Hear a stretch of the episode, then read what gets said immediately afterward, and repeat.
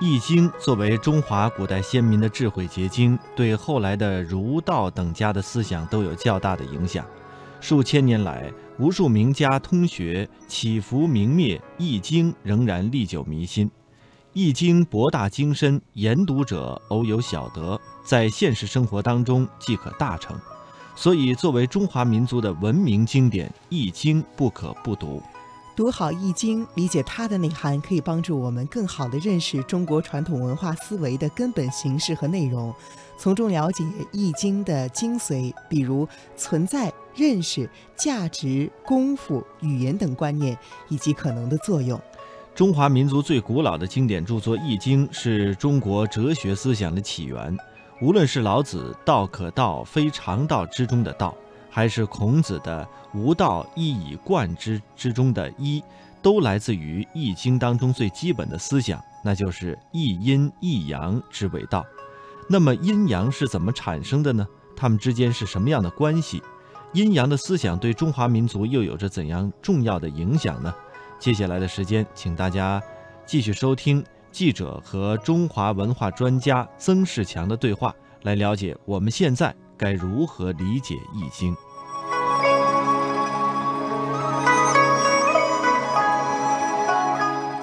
前两天啊，我去看电影，呃，碰到这么一件事儿，就是有一小伙子呢，就坐在那个座位上，一个中年人过来了，哎，说这这座位是我的，你看这我票是是这个号，那小伙子就说，那么多空座，你随便找一个座不行吗？非要来坐这个地方？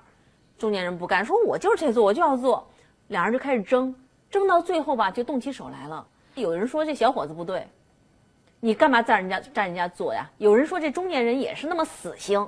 究竟怎么来看这事儿？易经能不能解决？可以解决，一句话，所有人都不对。各打五十大板。这样各位才知道为什么我们以前的教育，讲对的打，讲错了也打，这是非常有道理的事情。因为世界上没有完全对的，也没有完全错的。我们有一句话非常重要，叫做多多少少。你看中国人都说我多多少少有点对，我多多少一点里边有辩证法。我我看到这本书的前面也介绍了，说《易经》就是从它出现到现在为止，光是来解《易经》的书，嗯，就已经是大概有六七千种存世的，到今天我们能看见的都有三千种。对，所以这个《易经》。我觉得为什么就读起来，所有人都会觉得《易经》很深奥。嗯，真是要做这次节目之前，我才把《易经》从头到尾认认真真看了一遍，基本上看不懂。我就是觉得太深奥了，那句话怎么理解？虽然它也有译注，就是把它翻译成白话文哈，然后，但是那个字面上的意思和它那个内里的意思啊，确实不一样。原因其实很简单啊，他离开我们太久了。当时他们用的是非常通俗的语言，嗯，可是隔了一段时间以后啊，他就搞听不懂了，因为语言它会随时代而改变嘛。嗯，你看我们现在写的东西，你再过二十年，那小孩子还是看不懂。你看他们现在用的话跟我们讲的都不大一样，语言它会随着时代而改变，那后面的人呢抓不住它的真正的意思，嗯，然后东偏西偏。结果搞出很多错乱来，这是主要的原因。我们当下人来读这个《易经》，它对我们当下的生活好有什么意义？好，如果不懂《易经》，你去读什么书都读不通。我就讲的比较胆大，嗯，因为它是我们中华文化共同的一个起源。那《易经》究竟讲的是什么呢？啊，《易经》讲的就是宇宙自然的道理。这个话不能随便讲。嗯，我来提出一个问题。嗯，我们针对这个问题，那所有问题都解决了。哦，我们现在是因为有语言，有文字。嗯，所以我们要做学问很容易啊，看书、上网、找资料、向人请教，对不对？嗯嗯。那我们想一个问题：当远古远古人类刚开始的时候，没有文字，没有语言，怎么办？难道人就不要进步吗？照样进步。嗯，他们照样做学问呢。嗯，这些问题就提出来了。只要问题能解决，易经是什么，马上就知道的。人类没有语言、没有文字，什么工具都没有时候，他怎么做学问？答案只有三个字，叫做天垂象。哦，他老天把象垂下来，大家去看。所以为什么中国很喜欢观？你看，哦，对对。中医那个对。观是非常重要的。对对对对，没错。中国很喜欢看相，望闻问切的哎望排在第一。观望。对，看天，你看中国人他很喜欢看天，嗯，外国人觉得很奇怪，你看天干什么？天代表自然，嗯，我们向自然去学习，嗯，就说从人类开始天垂象做学问，嗯，那个时候，嗯，一直到未来，人类所有的学问，只要你说得出来的，都用一句话解决的，就叫一阴一阳之谓道。这为什么这么说啊？我我先用中医的角度，你看西医啊，你哪里不好，他就看你哪里，他叫做针对性。中医不会这样，中医内病外治，外病内治，对，这内外就是阴阳。上病下治，下病外治。这外国人哇上下你们乱来，嗯，对对对，嗯，对，对对，没错儿。曾老师讲的这个是一针见血。其实中医呢，说是内外就是阴阳，上下阴阳，上边阳，下边阴。对，所以中国人呢，时在中医里边时时刻刻都在想着阴阳，这是中医的特点。那不是说头痛医头，脚痛医脚。你从我们身体上结构来看哈，你这边有问题，这半身有问题，这边有问题，这半身有问题，不是这样的，那这样人就切成一半了，它是交叉的。对，你看现在 DNA 啊都是交叉的，嗯，那就是阴阳的，那个叫交易，那叫在易经里面叫交易，啊，这样明白没？有纯阴就完了，纯阳也完了。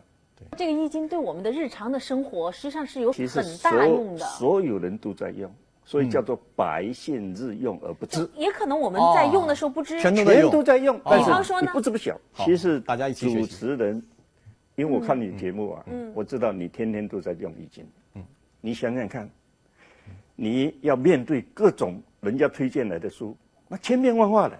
嗯，可是他都稳如泰山。嗯，你看你就是以不变应万变。我们跟车轮一样的转，你是屹立不动。这就是对阴阳。我自己都没有意识到，还有这样的这个深奥的道理在生活有中啊有。有，其实你易经里面几个卦就够了，一个艮卦，一个乾卦，你就不得了了。嗯，什么叫艮？艮就是两个山合在一起。嗯嗯，他告诉你，你爬了这个山，你以为爬到最高了，你才知道山外还有山。所以中国人常说“天外有天，人上有人”。嗯，就从艮卦来。那要怎么样呢？要把这个山呢、躲到地上去，那就变谦了。哦，这样。乾卦是哪个卦？乾卦就是第三乾，哦，第十五卦，地山就是地在上，山在下。嗯，这个山本来是高耸在地上的，可是推土机一来就把它推光了。这个山躲躲躲躲到地底下去，你十万步推土车来，嗯，你连找都找不到，你怎么推它呢？所以为什么做人要谦虚？其实牵挂的意思是说，你真的有本事，你才可以谦虚。哦，是这样。你没有本事，你是无能的，对对对对对对对。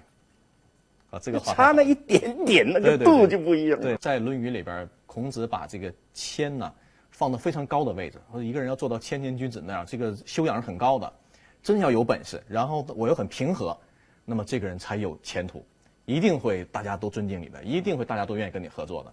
所以这个是年轻人做人需要学习的。当前的时代对人类来研究易经是最好的时候，为什么这么说？因为它万象都有，千变万化，以前还很难去想象这么多。啊，古人生活可能比较单一，哎单纯没有这么多这个表现。对啊，那您的意思是我们生活的万象，其实都可以用易经来解？全部没有一样漏的。你真的懂易经，全天底下事情没有一样不包括在里面。这就是太玄妙了。所以我们一般的人来读易经的时候，总是在想，啊，日常生活里面它它能运用吗？比方说教育孩子的事儿，嗯，易经你能用到那吗？太多了。你看，教育孩子叫做蒙卦，哦，就是启蒙嘛。哦，蒙卦，哎，人一生下来他就迷迷蒙蒙的，嗯，他什么都不懂，你就要启蒙，就要教他。嗯，那启蒙什么呢？启蒙错了，你就制造很多不需要的需求。嗯嗯，现在人就是教小孩，你要玩这个，你要玩那个，玩到最后他心向外，嗯，将来不专心读书，嗯，那爸妈才开始骂他，其实是父母造成的。对对对，心不内守了，嗯，心神不能在里边。所以《易经》四个字，嗯，启蒙以正，你要把它启蒙到正道上，你把它启蒙到邪道上去，那你将来怎么收拾？你没办法收拾这场面。嗯，现在的小孩跟妈妈一出去，妈妈我要这个。嗯，妈最常用的话就是我没钱，没钱，你去银行领呢？为什么可以领呢？你那张卡拿出来塞进去，钱就出来了。小孩都会了，这就是实现活，你没有注意到。嗯，你要用卡的时候要跟小孩讲，这个卡不能随便用的。对，没有钱的话，他进去一百次也没有钱呐。对，那你不讲这话，那你能怪小孩吗？有一个更惨的，到了五年级就不读书，父母拿他一点办法都没有，就跟我诉苦。我说你叫他来嘛，我问他嘛，我说你为什么不读书？你是不会读吗？他说我怎么不会读？我考试前随随便便看一看，我就不输给人家了。他说你看，你又能读书，你又有机会读书，你干嘛不读书呢？他说我不需要读书。那？为什么？为什么呢？他说：“我爸妈那么有钱，又不需要我赚钱，我读书干嘛呢？”我说：“呢，你爸爸有一年老了，甚至走了，你怎么办？”啊，你不用担心啦，我爸妈好几栋房子，我那段时间卖一栋，我就够活了。你看，谁都错，父母的父母的错，这些观念其实都是父母给他的。哎，嗯，人啊，读完易经，你就知道人生。一条规律是什么呢？人啊，读完易经，你就知道人生一条规律是什么呢？四个字：自作自受。夫妻为什么闹到不可开交？很简单啊，就是两个人都去上班，嗯，在外面受了气。你在外面受气，你不方便跟家发，你凭什么跟家发？就忍了。所以你看，一旦下班，夫妻两个人从不同的地方回家，有一个无形的像，就是都挑了一担苦水。准备回来要向对方吐苦水嘛？你吐我吐，两个人就吐撞天了，然后最后就吵起来了，就是这么简单的。过去啊，应该是男性在外工作，女性在家里边那么这是有阴有阳。那么现在呢，社会转变，有的时候女性做的更好，那么女性在外边如果两人都在外边做的特别好，那么回来会有问题的。嗯，实际应该是有互相配合的。比如说，我特别佩服我们那个导演李安，他曾经有很长一段时间。是没有事干，在家里没事干。他妻子出去赚钱，做的非常出色。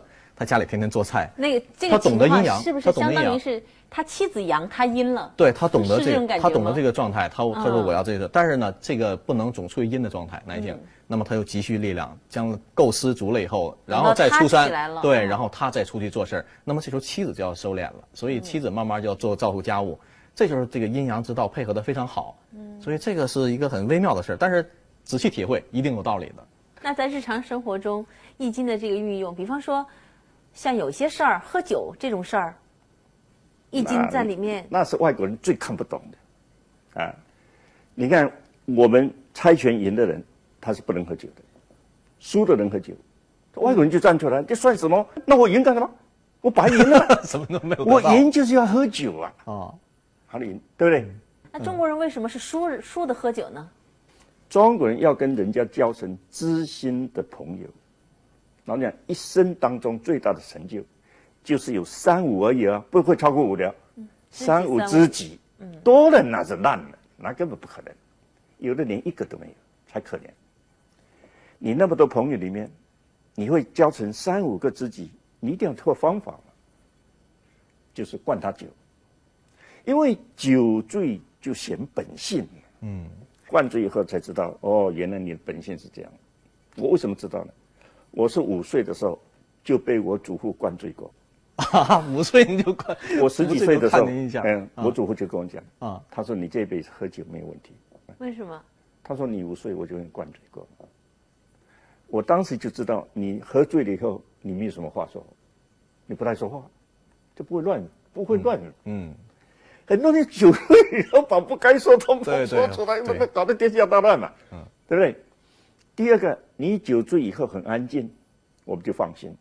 第三个最重要的，就是小时候让你醉一次，你怕了，啊，你潜意识里面有看了酒，你就有点害怕，不知道原因的，嗯，这也是我们中医一套很重要的的方法，嗯，哎，就是没有病以前，嗯，我就先给你调了。对，治胃病，这是这个是提前预防一些，对。那像《易经》里面提到的这种阴阳之道，是不是也就是从两个方面来看一个问题？你这话讲的最对的，一般人都是从一个方面看，然后他就坚持说我看的对。其实你从另外一个角度来看，你就发现完全不是这样的，其实这是不是也是辩证法呢？都是辩证法，不过加上两个字叫做自然辩证法。嗯嗯，因为它是根据自然的来变的。嗯，我们现在很简单，后来我们就变成一句话叫做将心比心。将心比心就是一阴一阳。嗯，这也是换一个角度来哎，思换一个问题，但是。将心比心呢、没有那么容易，不是说我站在你的立场想，不是。一般人都解释说我站在立场想，嗯，那是什么？那是我变成你，我自己来感受。我替你想，我还是我，我很主观啊，还没彻底。一。定不会。我要变成你，把你套在我身上，那当然会，马上就会，那感觉就不一样。我们今天说好东西要跟好朋友分享，嗯，不对，嗯，对我来讲是好东西，对你来讲不一定是好东西。不一定。对我我我这个道终于想起来，理太深了。我们在我在跟父母这个相处的时候，就有点常常是强迫性的。强迫性我觉得这个好，对就要强迫他们来接受。我觉得是为他好，对，但是未必他会觉得是好。对对，因为年龄已经不同了。这个道理到了太深了。到了年纪大了以后啊，他有很多肉啊什么，他是不适合吃的。对，可是说我说好难得弄这么好东西给你吃，你都不吃，不对，强人所难。对对，所以中国古人呢，古代时候有名医叫朱丹溪，朱丹溪是金元四大家之一，他给他老母亲就吃那些简单的清淡的饮食。嗯，别人都说怎么回事儿这个干这个这个用好吃的东西养老，这是古代经典里都说过的。他说不对，老人不能吃那个，越吃身体越坏。嗯，所以呢，用淡粥啊，用青菜养老，就是他母亲活了八十多岁。这个是真是有道理，我这这个还有一个更有趣的，有一个人去爬山迷路了，几天下来简直是精疲力竭，嗯，走也走不动，爬的，好不容易爬到一个小草棚里面，有一个老太婆坐在里面，他说没关系，我给你熬粥吃。弄了粥给他以后，他做了一个非常令人想难以想象的事情，他抓了一把沙掺进去，嗯，那我们能看这个人太绝了。你要么不给他吃，嗯，你给他吃又加个沙进去，其实他是对的，因为如果一碗粥给他，哦一下就进去，可能就哽住了，就完了。嗯你有了沙，你只好慢慢调，让你点到一点点。哎呦，这个故事真是有大智慧。如果人饿着肚子突然进食的话，这个脾胃会一下伤掉了。嗯，这个这个一点不古代有过太多的这样的例子了。只要你看一个问题是换一个角度来看，可能就会有不同的理解了，对，没错，没错。所以才会好变成坏，坏变成好。对。一点不错，易经里确实是有很多生活的智慧哈像否极泰来，对，其实也是从易经里来的这个智全都是慧已。经，他两个卦嘛，两个卦嘛哈，嗯。第十一跟十二，嗯，那这个否极泰来为什么会是这样一种说法？否极泰来，这个其实代表的一个特别美好的愿望，就是我们希望呢，这个坏的事尽量过去，然后好事尽早来。但实际上，否极泰来一个过程啊，太漫长了。你讲的是非常正确的。就本来是泰到否特快，否到一步泰特慢。